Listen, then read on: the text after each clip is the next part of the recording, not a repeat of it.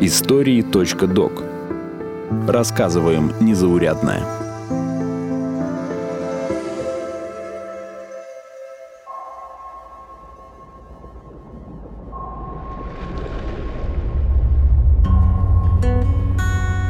Пятьдесят два дня под водой. Как живет женщина, испытательница атомных подлодок –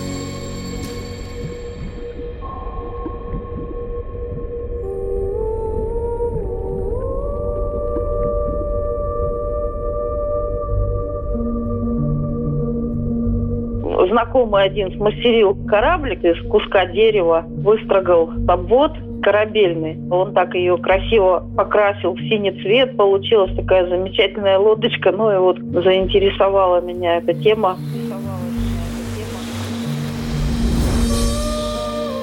Завод «Нерпа» находится в городе Снежногорске Мурманской области.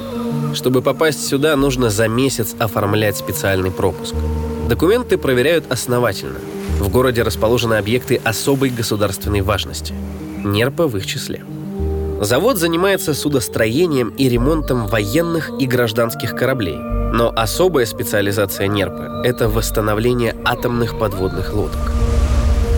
Благодаря теплому течению бухта Кут, где базируется завод, не замерзает круглый год. В конце зимы и ранней весной в нее заплывают нерпы. Отсюда и название предприятия. Есть примета. Чем крупнее приплывают животные, тем удачливее у судоремонтников будет сезон.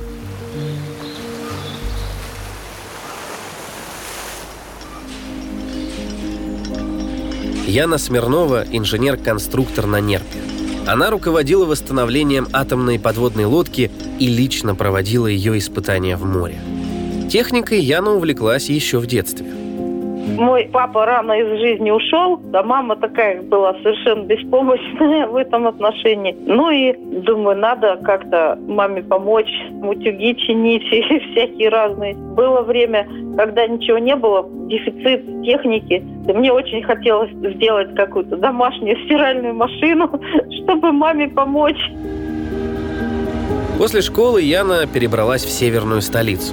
Окончила Санкт-Петербургский морской технический университет по специализации инженер-механик. На Нерпу попала случайно. На завод устроился одногруппник и позвал за компанию. Мы как раз окончили институт наш, это было вот начало 90-х годов. Все предприятия закрывались, нигде никого никто не ждал. Я уже готова была пойти там на швейное производство, лишь бы работать как-то, но нигде ничего не получалось, нигде никуда не брали. И я уже вознамерилась в Норильск возвращаться. И вдруг приехал Олег, это мой однокурсник, и э, рассказал о том, что устроился на нерпу. Конечно, я за эту ниточку зацепилась, попросила его передать письмо о том, чтобы, может быть, рассмотрели возможность моего трудоустройства. И вот, когда уже получила, конечно, радовалась по-моему, радовалось там все общежитие, потому что мне уже нужно было место освобождать и уезжать. Когда я приехала, я была очарована мурманской природой, совершенно очарована предприятием, потому что оно находилось на берегу моря. Когда-то однажды я во сне увидела эту картину, вот как предприятие на берегу моря. И я вот там работаю, корабли, вот у меня перед глазами в окне. Карьера начала складываться не сразу.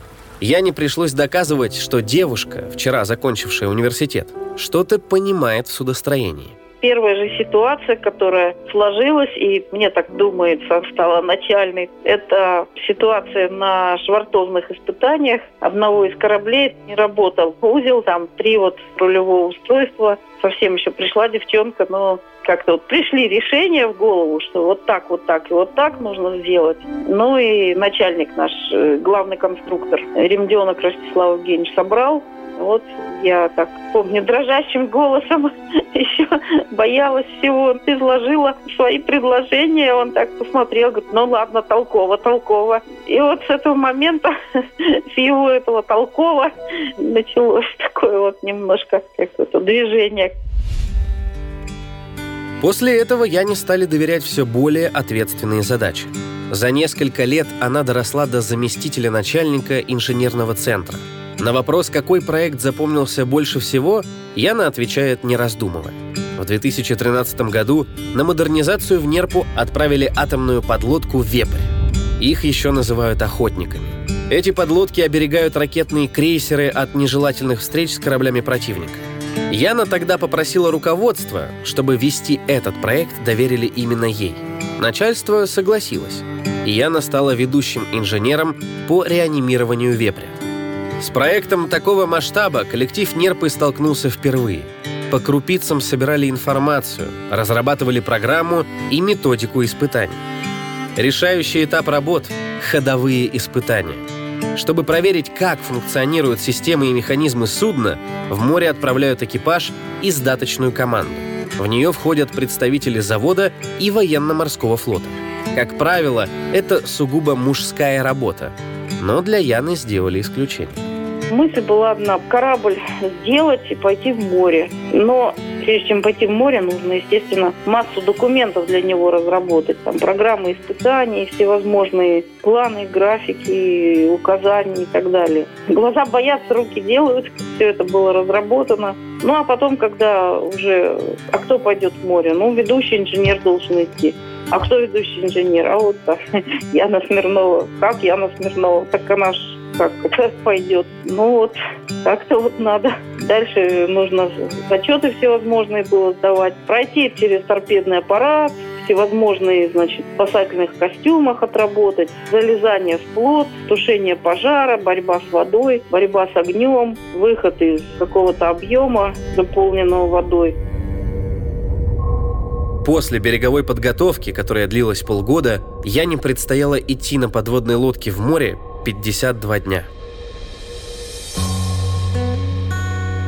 52 дня под водой.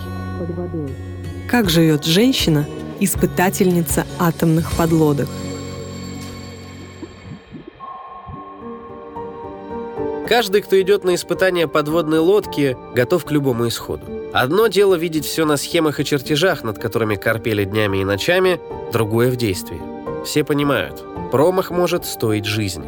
Но о плохом никто не думает. Каждый выполняет свои задачи.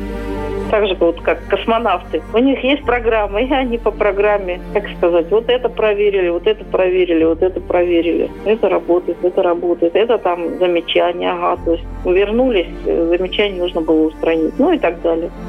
Экипаж подводной лодки сделал все, чтобы единственной женщине на борту было комфортно. Поселили в лучшую каюту, выделили личное время для душа и, как говорит Яна, сдували с нее пылинки. В остальном, как у всех. В 7 утра подъем, завтрак, планерка и начало испытаний по программе. В 13 часов обед, а после него продолжение работы. В 20 часов ужин, а затем свободное время. Но у Яны его не было. По вечерам приходилось писать техническую документацию и составлять отчеты. Иногда режим испытаний смещался на ночное время. Бывали случаи, когда работы проводили в 3 часа ночи. В таком режиме, ну, как космонавты. Вот космонавтах мы как-то больше знаем, потому что там наблюдает весь мир, а о подводниках меньше. Суть та же самая. Испытания прошли без внештатных ситуаций. Для судоремонтников это высшая похвала – Значит, все расчеты были сделаны точно, а ремонт произведен на высшем уровне. Но один момент ведущего инженера Смирнову все же очень беспокоил.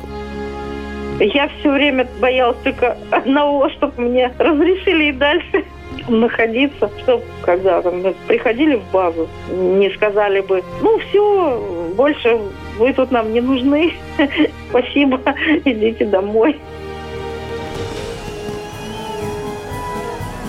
После испытаний Вепрь вернулся на вооружение военно-морского флота России. Особенно приятно Яне было увидеть субмарину на параде 21 года в честь Дня ВМФ в Петербурге. Одним из четырех подводных судов, которым доверили в нем участвовать, был ее Вепрь. Яна считает, что профессия судоремонтника напрасно не считается женской, ведь судно в чем-то похоже на живое существо, а в общении с ним очень помогает женская интуиция. Кроме Смирновой, на Нерпе работает начальник инженерного центра и специалист по ядерным установкам. Тоже женщина. Могут, конечно, кто-то, допустим, а чего эта женщина пойдет в море, там, вот, а это вот нельзя, там, там по каким-то соображениям. Я не знаю, даже мысли такой не допускаю. Вот как стрела, иду и все, вперед. Этой осенью я не исполнится 53. За годы работы в Нерпе через ее руки прошло около 50 субмарин и надводных кораблей. Я надеюсь, что, ну, честно, очень надеюсь, вот, что следующий корабль тоже вот удастся на нем пойти в море. Очень надеюсь.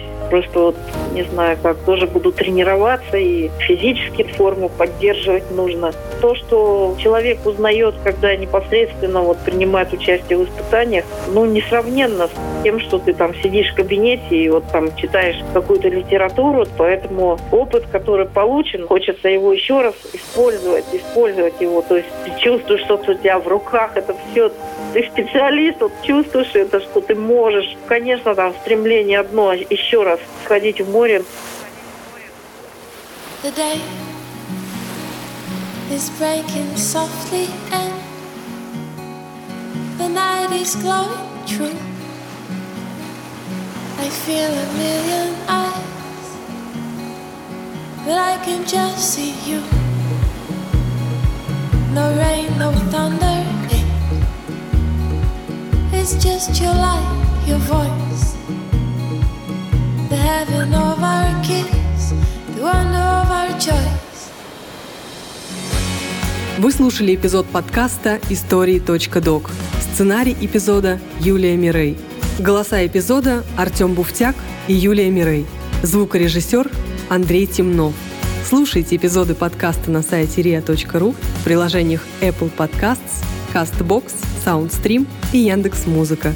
Комментируйте и делитесь с друзьями.